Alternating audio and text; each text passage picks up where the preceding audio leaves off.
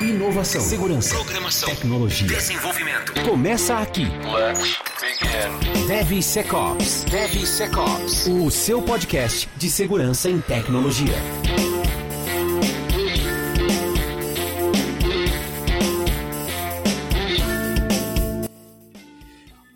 Olá pessoal, tudo bem com vocês? Espero que sim. Estamos aqui para mais um episódio do DevSecOps Podcast. Aliás, esse é o episódio 70, 38, 138 episódios do DevSecOps Podcast, quatro temporadas, Deus. quatro anos nesta jornada. É um prazer estar aqui, uma honra com esses jovens que estão de volta. Eu sou Cássio Pereira. Eu sou Marcos Santos. E eu sou Rodrigo Balbino. Muito bom, praticamente o- Acho que quatro anos já deu pra formar um pleno ali já, hein? já. Já. Seu- eu diria que do jeito que a gente traz conteúdo aqui, um sêniorzinho já por aí, viu? cara? Provavelmente. Sem, é que assim, o cara tem que ter a prática pra ser sênior, né? Só na teoria aqui ele vai longe, viu? É, mas do jeito que o mercado tá, o sênior fácil. Porra, Sim, verdade, facilmente, verdade. cara. Boa. Começar a cobrar então. Você que ouviu todos os episódios, pague um real por episódio aí, já, já ajuda a gente aí. por esse curso que foi vos dado. Pessoal, mais um episódio do DevSecOps Podcast. Antes de começar o episódio de hoje, lembrar que o DevSecOps Podcast tem o apoio da Checkmarks e da Nova 8, que são especializadas em segurança de sistemas e código seguro. O link da Nova 8, que é a distribuidora da Checkmarks do Brasil, está abaixo aqui na descrição do episódio no YouTube e também no nosso site devsecopspodcast.com.br. Tá buscando soluções em application security? A Digital Oak tem um portfólio completo para você. A Gold Security é especializada em application security. Quer desenvolver software seguro? Fale com a Gold Security, eles têm os melhores serviços para te ajudar. E tá procurando trampo, quer anunciar a vaga? appsec.jobs, um projetinho paralelo que ainda tá no ar, até eu decidir tirar do ar, mas está funcionando ainda, então anuncie a sua vaga e também procure emprego. É, antes de anunciar o tópico de hoje, eu queria fazer uma pergunta. É uma verdade mentirosa? Uma mentira verdadeira? Né? Um falso positivo? Um positivo verdadeiro? Ou só mais uma faceta de segurança para enganar desenvolvedores e dizer que segurança vale a pena? Hoje a gente vai falar sobre falsos positivos, o terror dos falsos positivos. Para quem é aí de- da área de security, de testing, sabe o que é falso positivo e o trabalho que dá resolver esses, esses casos. A gente vai falar um pouquinho dele sobre, sobre falar um pouquinho sobre isso hoje. Eu tô tão ansioso aqui com a minha voz, mas que a voz voltou no episódio, dois episódios atrás, no episódio atrás, tava tossindo, né, Marcos? Lembra? Tava, Um tá tudo. gripe, todo tava mundo ruim pra caramba, morrendo. cara. Tem que, tem que pegar leve aí Nossa. na noitada, hein? Não, não, aqui estamos agora, estamos Hum. de boa, graças a Deus. Então vamos lá, jovens. Falsos positivos. Por que, que é tão problemático? Fala aí, por que, vocês acham que é tão problemático falso positivo? Todo mundo fala, né? Ah, preciso de uma ferramenta de SAST. Ah, mas tem muito falso positivo. Ah, vou colocar um DAST. Ah, mas vai ter muito. Como que é os falsos positivos? Ou então aquela a clássica pergunta, né? Mas vocês têm falso positivo na sua ferramenta? É uma pergunta que eu quero responder na, na Uhum. sequência. Mas aí, o que, que vocês têm a falar sobre falsos positivos pra gente introduzir o tópico de hoje? Cara, assim, é, na minha visão, o porquê que o pessoal é tão preocupado com falso positivo, tá? Primeiramente, porque fazer code review, quem falar que é fácil tá mentindo. Dá um trabalho danado você pegar aquela porra daquele código e ficar analisando, ver se você encontra ali a vulnerabilidade e comprovar que é uma vulnerabilidade. Então, o pessoal acho que tem medo disso, né? Do trabalho que dá quando você faz um scan e você acha muitas vulnerabilidades. Então, acho que esse é um principal motivo do pessoal ter tanta preocupação assim de querer o mínimo possível dentro de uma solução ali de scanner, né? Talvez a própria definição de falso positivo já assusta, né? Porque é, o pessoal fala muito em falso positivo, mas acaba não entendendo exatamente o que, que é. O que, que eles acham é, ah, a ferramenta está trazendo muita coisa que não existe, né? E daí, se você olhar com um pouco mais de atenção, aí você começa a entender o porquê que existe, né? Então, se, se a gente sabe que existe falso positivo, por que não construir uma ferramenta que não tem falso positivo? E daí, para dar um exemplo, um exemplo simples é a ferramenta ela entende é, o contexto do que está acontecendo, ela entende o contexto do seu código e às vezes ela não tem acesso. Por exemplo, se você usa uma biblioteca externa, se você usa algo que não está naquele contexto do código, é, ele precisa sair, ele só seria a- analisado depois de compilado em tempo de execução, né? Ele deveria estar rodando para ele conseguir entender todo o contexto. Então a ferramenta ela- ele não vai saber que aquilo ali já está sendo corrigido. Por exemplo, o cara está fazendo uma correção, é, sei lá, ele está fazendo limpeza de dados lá. E ele só vai acontecer em tempo de execução. Então, para a ferramenta olhando só o código, aquilo ali é um problema. Então ele vai olhar e vai falar, cara, ó, tem uma vulnerabilidade aqui. E talvez seja sido corrigida. É, ela vai aparecer a menos que você, depois que você sabe, sabe que, aquele, que aquilo ali existe e é recorrente, você aponta na ferramenta. Então, acho que é, quando se fala de falso positivo, muitas vezes a gente poderia falar ajuste da ferramenta, né? Então, poderia ter um nome separado. É claro, tem outros falsos positivos que é a ferramenta está apontando que é isso é, e não é. Mas ele não está entendendo o conceito daquela, daquele framework novo, o conceito, é, alguma mudança que teve na linguagem. Então, ele, até ele ser atualizado, aquilo ainda é um falso positivo. Então, acho que se a gente conseguisse separar mais o que realmente é um falso positivo e o que é um ajuste de ferramenta, acho que esse, o barulho seria diminuído, né? Boa. É, agora eu vou dar minha, minha, minha pitada aqui de contribuição também para essa introdução. É, eu acho que antes a gente. Acho que tem. A parte de contexto que o Rodrigo falou muito bem, ela, ela também envolve o contexto do teste. Porque quando você tá, na minha visão, quando você está falando de SAST, onde a ferramenta tem acesso ao código-fonte inteiro, a tendência a falso positivo é menor porque ela tem o fluxo da aplicação, ela vê um, né, como você falou, uma classe que chama outra, um método que chama outra, aquela coisa toda. Então, isso é um contexto. Ainda pode existir falso positivo, porque os fluxos podem mudar, com a quantidade de parâmetros, tal, tal, tal, mas né, eu imagino que a tendência a falso positivo seja menor comparado a Dast, por exemplo. Num Dast, você tem uma ferramenta é, black box que vai olhar para uma URL e fazer um request. Muitas vezes uma URL pura que tem ali um formulário, alguns campos. Então você imagina um campo string, quais, quantas possibilidades de string existem? Mano, infinitas. Infinitas, né? isso de, um caractere, de um caractere a todos os caracteres do teclado combinados né, em tamanhos infinitos. Então, é, é impossível não ter falso positivo em Dast. Impossível. Né? Matematicamente impossível. Então o ponto é, aí o Rodrigo colocou, o contexto e a acho que o Marcos comentou, a configuração ajuda muito bem. Porque se você configurou aquela scan de uma forma correta, de acordo com o profile daquela aplicação, e aí independente do teste, DAST, SAST, o que for, vai ajudar a reduzir essa questão de falso positivo. Mas por que, que o falso positivo é um problema? Né? E aí, antes de, antes de entrar nessa próxima pergunta, eu vou trazer um outro, uma outra analogia aqui. Quando a gente vai no médico, por exemplo, ele faz um, lá no exame um exame de rotina, por exemplo, o médico fala, capuz, cara, você tá aqui com, sei lá, diabetes, é, sangue, é, como é que fala?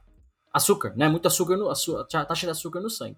Vamos fazer mais um teste, vamos. Aí você faz mais um teste, fala, na verdade não, na verdade a taxa tá normal. Pô, então vamos fazer um terceiro então, como contraprova, e o terceiro também dá negativo. Então aquele primeiro, ele foi um falso positivo, tipo um indício de que você tava com, vou falar diabetes, mas vai, taxa de açúcar alta no, no sangue, na verdade, não estava. Você fez mais dois testes na sequência, nas mesmas condições, e os testes eram negativos. Neste contexto, ele não é um problema. É mais fácil de você ir lá e fazer o reteste, né, e validar e tá tudo certo. Ele passa a ser um problema, né, falsos positivos passa a ser um problema no contexto de Application Security, para nós aqui, que é a próxima pergunta. Pela quantidade do volume de vulnerabilidades ou vocês acham que é por alguma outra coisa? Fala aí, Rodrigo. É, antes de entrar na pergunta, acho que você, você falou, você fez uma analogia até interessante aí do, da diabetes. Por isso, por isso que eu falei da configuração. Por isso que quando você vai fazer um teste, um exame de sangue, um exame né, é, específico, tem algumas condições. Então você tem que ir a jejum, por exemplo. Então você vai fazer um teste de exame de sangue e comer um monte de doce. Aí você chegou lá, apareceu a taxa de açúcar lá em cima. Então, a, a, configuração foi mal feita, né? Você se preparou mal para ir para fazer esse teste. Então, isso é interessante. E não, porque... e nesse caso, não gerou um falso positivo. De fato, sua, De sua, fato, sua, sua, sua taxa, né? O, o, que, o que é só fazer um parênteses, não perde o raciocínio não. O que muitas vezes é um problema também em AppSec, porque não é falso positivo. O problema está lá, mas de repente, naquele contexto, por exemplo, ah, tem uma validação aqui que não está sendo feita. Ah, não, mas eu sei o que está vindo aqui, é só interno né, tal, tal, tal. Beleza, o código está vulnerável. Por mais que você saiba o que está vindo aqui. Né? Então, enfim, só para trazer mais, mais pimenta aí, né? E eu já peguei referência de, do cara reclamar que a ferramenta estava apontando o, o, erro lá, estava apontando a vulnerabilidade. O cara, cara, é falso positivo, é falso positivo, a gente já corrigiu, é falso positivo. E toda vez que fazia o scan, aparecia. Aí falei, vamos, vamos sentar junto, deixa eu ver o que você está fazendo. Aí pegava, rodava o scan e via lá a vulnerabilidade. Aí o cara abriu o código, Aí mostrava, cara, ó, nem existe mais essa linha. Aí, aí qual, era o problema? O cara tava fazendo scan de uma branch e tava, e tava, e tava corrigindo outra. Mas aí entra também esse negócio do contexto, né? Tipo, cara, é, o que você tá olhando é para outra coisa. Tipo, não é que você corrigiu a vulnerabilidade. A gente tá fazendo teste aqui. Que é esse caso aí, né? Do, do, do cara com muito, muita glicose no sangue. Mas beleza, bora pra outra uhum. pergunta que você tava fazendo e eu te interrompi. Não, Fala aí, o Marcos quer comentar aí também. Fala aí, Marcos. Não, o que eu queria comentar é que, assim, é, para mim é uma junção dos dois, do volume e também da configuração. Acho que os dois ali que geram esse falso positivo. Porque, assim, a gente sabe que tem ferramentas que permitem mais e ferramentas que permitem menos configurações. Então, a partir do momento que você faz ali um, uma limpeza no código, você retira arquivos indesejados, arquivo de testes, tira arquivo de bibliotecas, no caso do SASH, você começa a tirar aquele monte de coisa ali que não faz parte do scan de SASH, você reduz o falso positivo. Só quando você tem um volume muito alto, também é uma preocupação. Porque você vai ter, vamos supor, 1.500 vulnerabilidades para olhar ali e classificar se é verdadeiro ou não. Aí que entra ajuste, você vai ter que ajustar a query de busca, ou você vai ter que ajustar ali o preset de vulnerabilidade falar, beleza, trouxe 1500, eu vou deixar só high medium ali, só as mais críticas, para começar a filtrar e começar a colocar ali o que é falso positivo ou não, para ir reduzindo aos poucos. Então, eu acho que é uma junção dos dois, uma configuração e o volume alto que deixa o pessoal assim, mais assustado quando fala de falso positivo, né?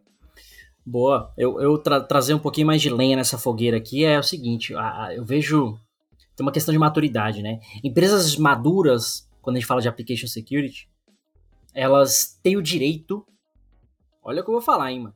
Elas têm o direito de contestar isso. Putz, será que essa ferramenta não está me trazendo muito falso positivo? Como é que eu melhoro as configurações? Como é que eu tuno o meu scan? Né? Ou como, como a gente colocou aqui agora. Mas não é a realidade da maioria das empresas que não estão maduras em desenvolvimento seguro. E aí elas já começam a questionar. Mas não tem muito falso positivo? Cara, a questão tem que ser outra. Você está pegando os seus verdadeiros positivos? Você tá achando os seus problemas primeiro, para depois você começar a reclamar né, de, de, de, de falso positivo e tal, tal, tal? Porque você não tá nem achando as coisas que você deveria achar, os seus problemas. Você já tá preocupado, nossa, mas eu vou ter problema que não é mentira. Não, cara, calma, um passo de cada vez. Comece a encontrar seus problemas primeiro. Eu tive um cliente recente que era isso, o cara não tá nem escaneando. Aí lá, ah, mas essas ferramentas de teste traz muito falso positivo. Eu falei, qual foi a última que você usou? Ah, a gente não usou. Então, então como é que você tá falando que tem uma coisa? Você nunca usou. ah, mas já vinha não sei aonde, mas é não sei quem falou. É. Falei, não, então começa a fazer scan, analisa os seus problemas, depois você é, se preocupa com esse outro problema, né? Se, se for um caso. Porque, como eu falei, no SAST a tendência de falso positivo é bem menor, no Dash a tendência é maior, pela própria contexto do scan. Ainda assim é possível você tunar, né, ajustar o seu scan, independente das ferramentas que você use, para melhorar esses, esses índices, vamos chamar assim, né? Então, obviamente também depende muito das ferramentas que você usa. Tem ferramenta que permite mais customização, tem ferra... exemplo clássico, é, ferramentas de SAST que permitem você customizar as queries, elas tendem a você praticamente reduzir seus falsos positivos, é, zerar seus falsos positivos. Porque onde ela está trazendo falso positivo para você, ah, não está achando que uma sanitização, não está achando uma validação, cara, customiza a regra para falar que aquilo é uma sanitização e você tende a reduzir a zero. O Dash é mais, é mais complicado um pouquinho, isso acaba não acontecendo. Mas é possível é, chegar nesse nível. Então, acho que o volume, ele. ele aí, voltando para esse ponto, né? O volume, ele assusta, porque o pessoal está muito preocupado. Puxa, eu vou ter mil vulnerabilidades, mas na verdade, dessas, dessas mil aqui, metade é falso positivo. Porra, é, beleza, beleza é, é, é justificável. É, Sim, acho que o volume ele assusta por outra ponta também, quando. Porque assim, tudo que você adicionar no SDL é um problema para o negócio. Porque se você adicionou mais uma camada de alguma coisa, quer dizer que você vai levar mais tempo. Então, por exemplo, se você traz uma ferramenta que ela vai, vai, vai levar um, dois minutos a mais no, no, na pipeline, o cara já vai pensar. Se ela adicionar mais tempo para o cara ficar validando se aquilo realmente é uma vulnerabilidade ou não, aí é mais tempo para o cara pensar. Então, tudo que a gente colocar, se a gente tem um grande volume de falso positivo, tá dizendo que o cara vai perder muito tempo para ficar analisando aquilo. Então, acho que é um dos problemas que o pessoal já, putz, aí vai ficar meio esquisito. E, e, tende a não, não querer utilizar tal ferramenta por conta de falso positivo, entre aspas, seria isso, né? Parar, puta, tem que parar alguém para validar se é ou não é, e, e daí gera esse medo, né? É, e daí acho que vai muito pelo, por conta do mundo real, né, que a gente vê. No mundo ideal a gente vê que você ia fazer todas as configurações possíveis. Quem quem está colocando os testes sabe qual é o escopo, sabe o que espera da, da, é, da ferramenta, sabe é, dosar, sabe, é, é sabe utilizar a ferramenta para não pegar falso positivo, ou pegar o mínimo possível. Mas no mundo real, cara, primeiro os caras tá rodando, o negócio tá vendendo, e daí eles colocam uma ferramenta no meio. Joga tudo sem configuração nenhum, joga por default, aí o, o scan começa a demorar, começa a trazer um monte de falso positivo. Aí pro cara já é, já é um alarme. Cara, coloquei aqui para melhorar a produtividade, nesse caso seria a, a segurança ou qualidade, né? E tá atrapalhando. Então, acho que o medo vem muito disso, de, da uhum. falta de maturidade para lidar com esse tipo de problema. É, quem, quem com... tem mais maturidade é pegar né, esse tipo de coisa e falar, cara, beleza, o primeiro scan demorou muito. O que aconteceu? Por conta disso, isso, aquilo. Beleza, tem muito falso positivo. O que aconteceu? Ah, eu coloquei no contexto todo, todos os diretórios, inclusive diretório de imagem, diretório de PDF, diretório. Tipo, aí Teste, você vai diminuindo, né? É, eu acho que o Rodrigo tocou num ponto bom aqui. Até um, esse ponto de maturidade que muitas empresas querem fazer os scans ali, estão preocupados com o falso positivo, mas não sabem nem configurar ali a, a, ferramenta ali, a solução. E até os desenvolvedores, né, não tem conhecimento nenhum de, é, de código seguro. Que aí a gente volta lá pro começo. Pô, você oferecer um treinamento pro cara desenvolver seguro, e até pior, se você não sabe configurar, se você não tem know-how, contrata uma consultoria que ela vai te ajudar muito mais do que você tentar fazer sozinho, implantar sozinho ali.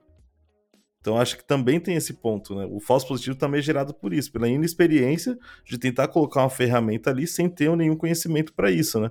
Você tentar colocar. Mesma coisa que você tentar ser dirigindo um carro com 12 anos, sem nunca ter pego um na vida, você vai bater. Mesma coisa com a ferramenta. Se você não tem um piloto bom ali fazendo as configurações, analisando as vulnerabilidades, as configurações, provavelmente você vai dar errado e você vai vai estar tá ali com a ferramenta só por compliance, né? Você não vai estar tá usando ela da melhor maneira possível. Segurança. Tecnologia. DevSecOps.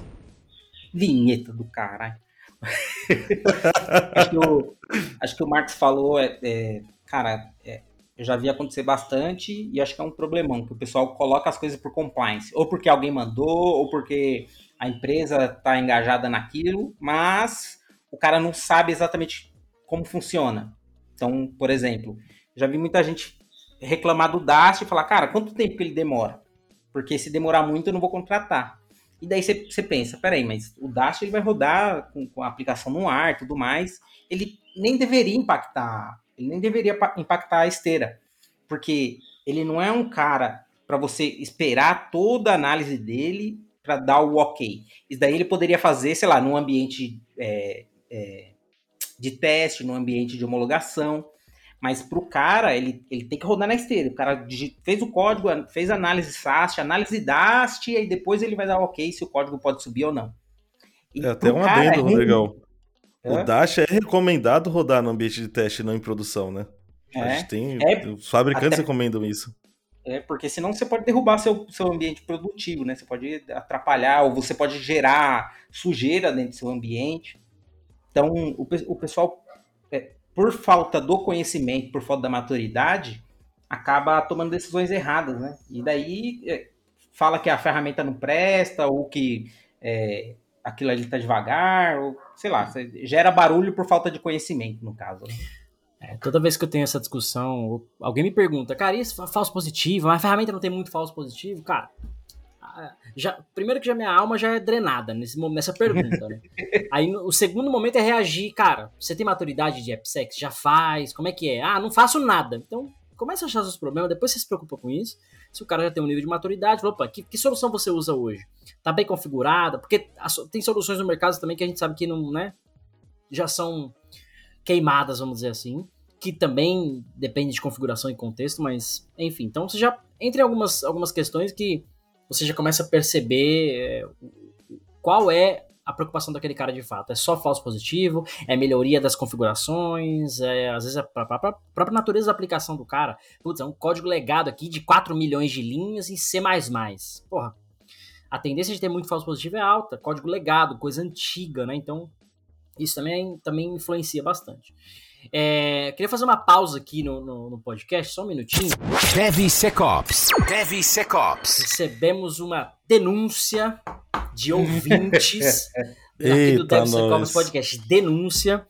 Um, um ouvinte mandou pra gente aqui que é o seguinte: ele falou, Cássio, a gente, eu tava escutando o podcast e a pessoa é de São Paulo, né? Ela falou, ela, né, uma, uma mulher, inclusive, ela falou: Ah, eu fui parar na, na Brasilândia, sei lá que bairro que era, porque não tem nada a ver com o roteiro dela, mas porque ela perdeu a noção do caminho, ela tinha que virar não sei onde e foi indo, indo, indo. Sabe quando você perde o, o ponto do ônibus? Ela fez isso no carro, porque ela tava tão distraída ouvindo o DevSecOps Podcast. Não sei, É se, bom, não sei se a minha voz é tão atrativa assim, ou a do Marcos, ou a do a Rodrigo, minha. ou a do Gabriel. Vai saber que episódio que ela tava ouvindo. Então, essa pausa é pra você que está ouvindo Deve Ser Caos Podcast agora. Está no trânsito aí agora, ou na madrugada. Não interessa. Para. É isso mesmo que você tá fazendo? Você tem que estar onde você tá aí. Né? Dá uma olhada, dá um 360 aí, faz um, faz um check-in aí onde Meu você Deus do céu. tá. Volta pra Eu acho- realidade. Eu acho que ela tava mais é, pensando na- no, no que ia responder. Ela, Mano, esses malucos não manjam porra nenhuma. Pera aí que eu vou escrever Pode uma ser. carta agora. Pode É. ser também. Pode ser também. Mas a denúncia veio em. O podcast é tão bom que eu perdi a noção de onde eu estava. Fui parar não sei aonde, tive que voltar, pegar o retorno, enfim. Então que continue, que continue assim, mas agora a gente vai introduzir esse quadro aqui, é o Alerta Ouvinte. Então para aí onde você tá. e, para aí onde você tá e dá uma, dá uma olhada aí se você tá no no lugar que você deveria. Bom, voltando aqui. É... Legal, cara. Acho que essa questão de falso positivo, ela ela é. Ela não é nem polêmica. Matematicamente existe, vai acontecer. É, só- talvez com AI agora tende a morrer, barra, reduzir muito. Não necessariamente morrer, é um problema matemático ainda. Mas é, ainda é uma questão que o pessoal não precisa se preocupar. Se você não tem maturidade em AppSec, começa a se preocupar. É aquela história. Esse dia eu tava assistindo, não sei quem lembra no Brasil, passava aquele programa Quilos Mortais. Lembra? Que eram umas pessoas assim, muito, muito, muito gordas. E ia num médico lá específico. E o médico, mano, era um médico assim, ele era. Ele era o, o- carisma Uhum. em pessoa.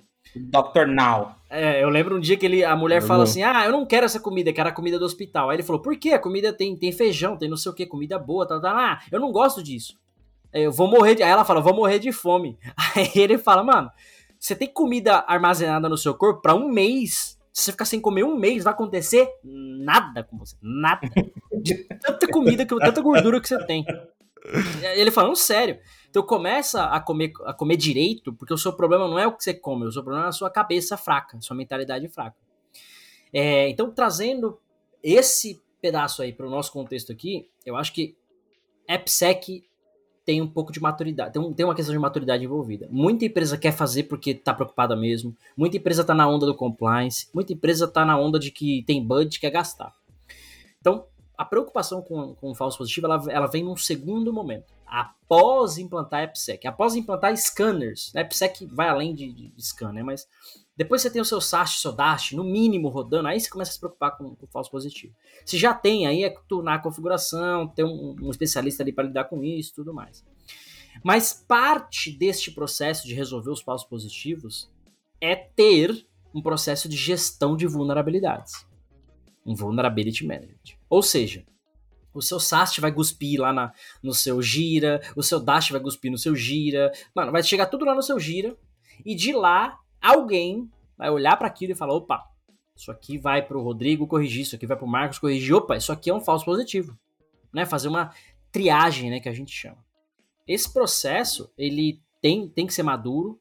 Eu diria que ele independe de ferramentas, ele só ele basicamente você só precisa centralizar os, os seus outputs, os seus scanners e, e bater um, né, fazer uma, uma olhada ali. O que, que vocês acham disso? Vocês acham que é assim? Tem que ter essa pessoa ou essas pessoas, ou o próprio time de dev pode fazer essa triagem, né, antes de corrigir.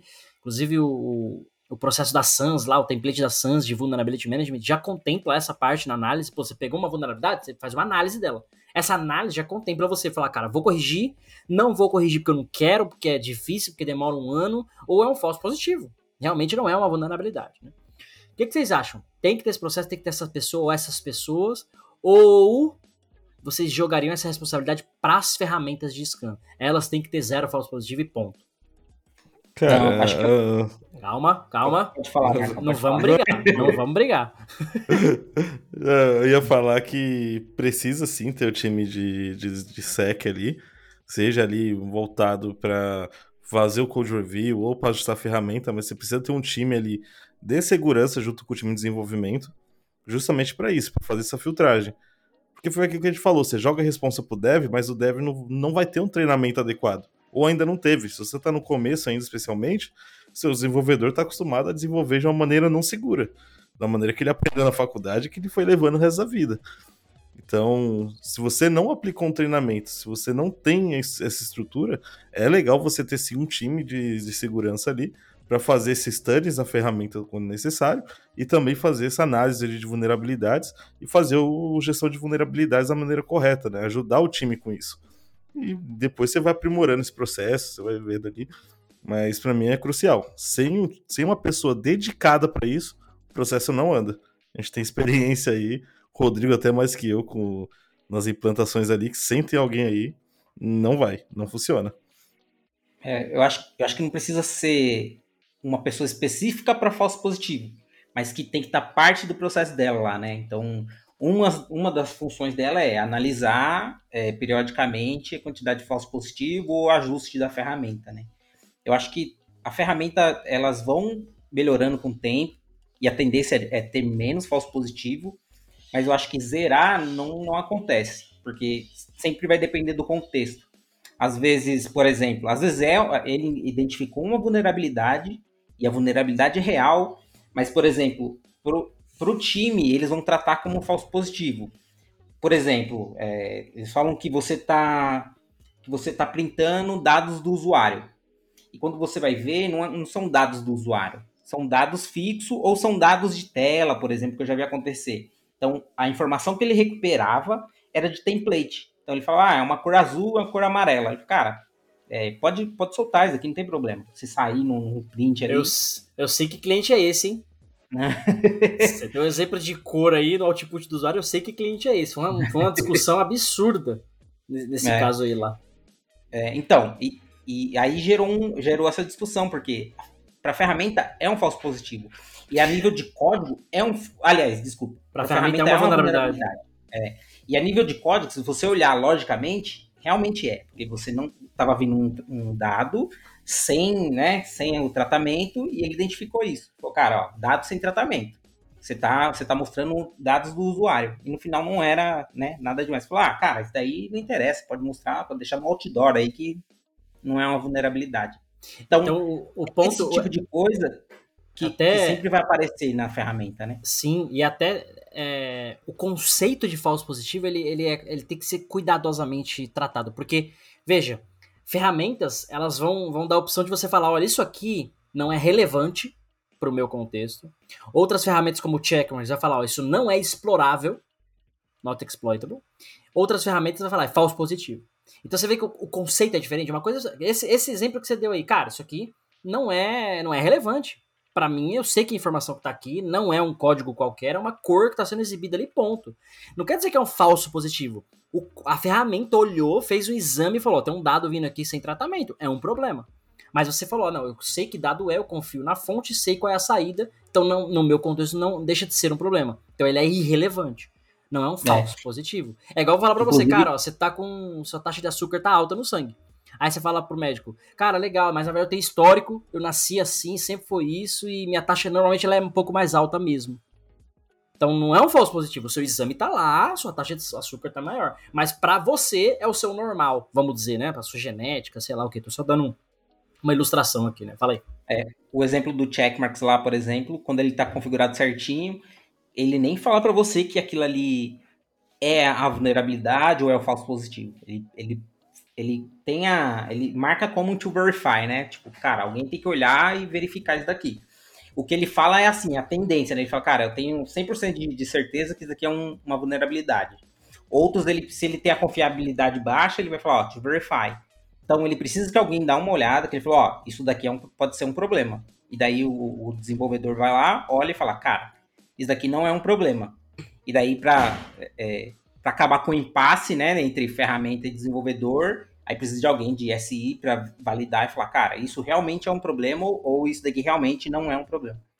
Então, é, a ferramenta ela, ela tá para ajudar. É claro que não existe ferramenta perfeita, né? Todas as ferramentas você precisa olhar ali e às vezes mandar pro, pro fabricante falar, cara, ó, ele tá sempre falando que isso daqui é um falso positivo e não tem contexto nenhum, tá errado. Os caras vão lançam um hotfix lá.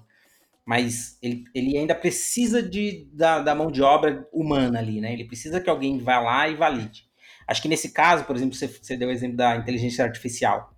É, ela ainda vai precisar de, de, de pessoas para ir treinando ela, até chegar um ponto que, que ela já entende o que, que é e acabou, não precisa mais. Mas é, ainda precisa dessa inteligência de entender o contexto. Acho que, acho que é interessante esse, esse debate e acho que que vai mais interessante ainda é o que você falou antes lá, que é o, o que, que você está procurando, né? Então, às vezes, é, tem muita, muita coisa em cima de falso positivo, sendo que ele não, não causa nada, assim, não é que não causa, mas ele não está atrapalhando. Porque você não está nem corrigindo vulnerabilidade, você só está identificando. Então, cara, antes de reclamar do falso positivo, antes de falar, puta, minha, minha taxa de falso positivo é não sei quanto, começa a olhar para o código, começa a tentar validar, é, começa a corrigir. Aí sim, aí na correção, você vai ter um número, aí vai vir naturalmente a taxa de falso positivo. Porque daí você vai falar, cara, ó, de 10 vulnerabilidade, uma era um falso positivo. Opa, então a ferramenta está com a tendência ali de 1%, aliás, 10% de, de falso positivo. A gente precisa ajustar. Aí vai lá, ajusta. Então ela vai vir naturalmente e você vai corrigindo ele naturalmente, né? Vai ajustando ele naturalmente. Boa, boa. Marcão, comentários Falou bonito. Ponto? Cara, acho que o Rodrigo explorou bem. Acho que é isso mesmo. O meu pensamento que eu tenho que você precisa ter alguém para fazer essa conferência ali depois que a ferramenta analisou ali antes de chegar no dev, né? Não tem como você passar sem isso. Boa, é, inclusive tem ferramentas hoje que já fazendo bom uso de, de inteligência artificial, elas já é, primeiro, né? Aquela história de falso positivo em geral é para reduzir o barulho o que eu já discordo um pouco, vou colocar aqui no, no, na parte final, mas muitas ferramentas de AI, elas já, tipo, você tem mil vulnerabilidades, beleza, mas olha, 10 são críticas, estão tá no, no, no, repositório que você falou que é alto impacto no seu negócio, é, são vulnerabilidades com CVSS alto, blá blá blá. Então, olha, você tem mil, mas 10 são muito críticas, muito urgente. Então, você vai olhar para 990 depois deixa para lá. Você vai focar nessas 10, porque é aquela história do actionable, né? O que, que é acionável, o que, que você consegue fazer agora. Então, isso, essa, esse bom uso da AI, alguma, algumas soluções ajudam muito nisso. É... Acho, acho, que você poderia, só, um, só para complementar, isso é legal. você poderia até trocar o AI por alguém com mais experiência. Sim. Porque uma coisa é ter um time. Alguém olhar para aquilo tá com experiência. Né? É, então, porque tá rodando a ferramenta, o time tá vendo lá, putz, tanto de vulnerabilidade precisa alguém parar, ou você ter o processo já definido, né? Para falar, cara, por que, que vocês estão caçando mais vulnerabilidade, sendo que você tem essa vulnerabilidade aqui que, cara, pode parar a empresa amanhã. Vamos parar agora e vamos correr Sim. atrás dessa vulnerabilidade. Uhum. Então, o cara, ele, ele, ele, quebrou o processo, por mais que né, tenha um processo definido ali e tal, Sim. ele quebra para falar, cara, isso daqui é urgente, você precisa disso. E daí é o que você falou, tá vindo ferramenta com inteligência artificial para fazer isso. Fala, cara, e... esquece mil vulnerabilidades. Essas três aqui, corrige agora. Porque senão Então, tá mas, mas isso faz parte do, do, processo de gestão de vulnerabilidades também. O cara que tá fazendo a gestão ali, ele vai priorizar lá a vulnerabilidade Sim. que é mais importante ser corrigida. Tem Sim. esse lado também. Exato. É, a AI entra exatamente nesse contexto. É, para finalizar, eu queria trazer um outro ponto, que é o que eu falei, né? Eu discordo dessa questão do fazer barulho. Por quê? E aí vamos ver se vocês concordam ou discordam de mim. Caso discordem, podem procurar outro podcast para participar. O...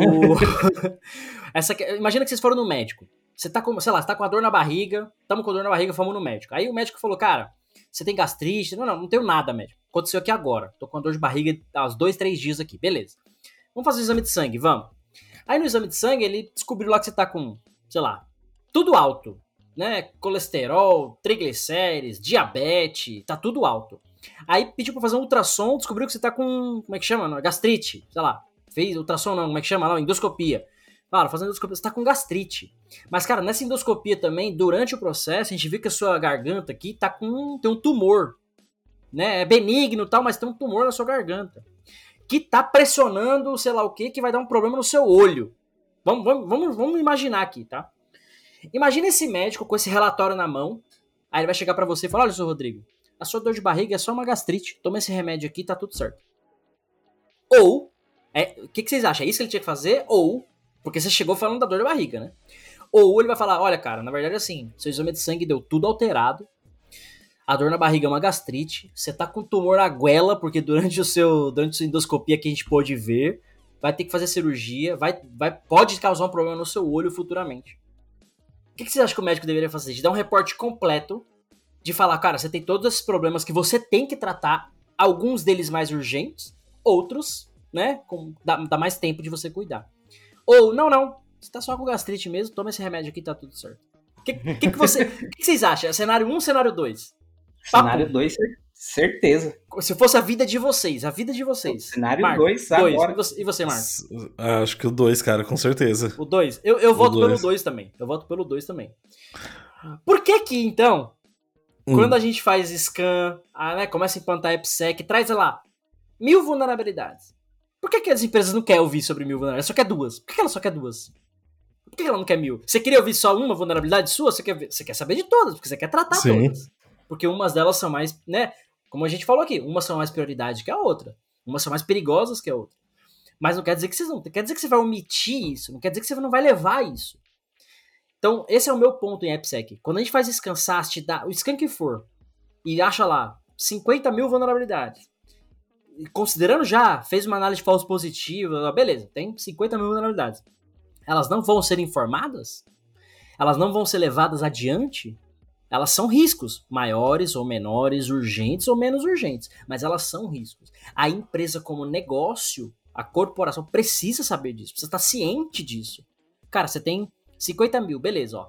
Três delas é um negócio assim tão absurdo que, que pode acontecer agora, é um risco muito alto, você precisa resolver e é fácil de resolver.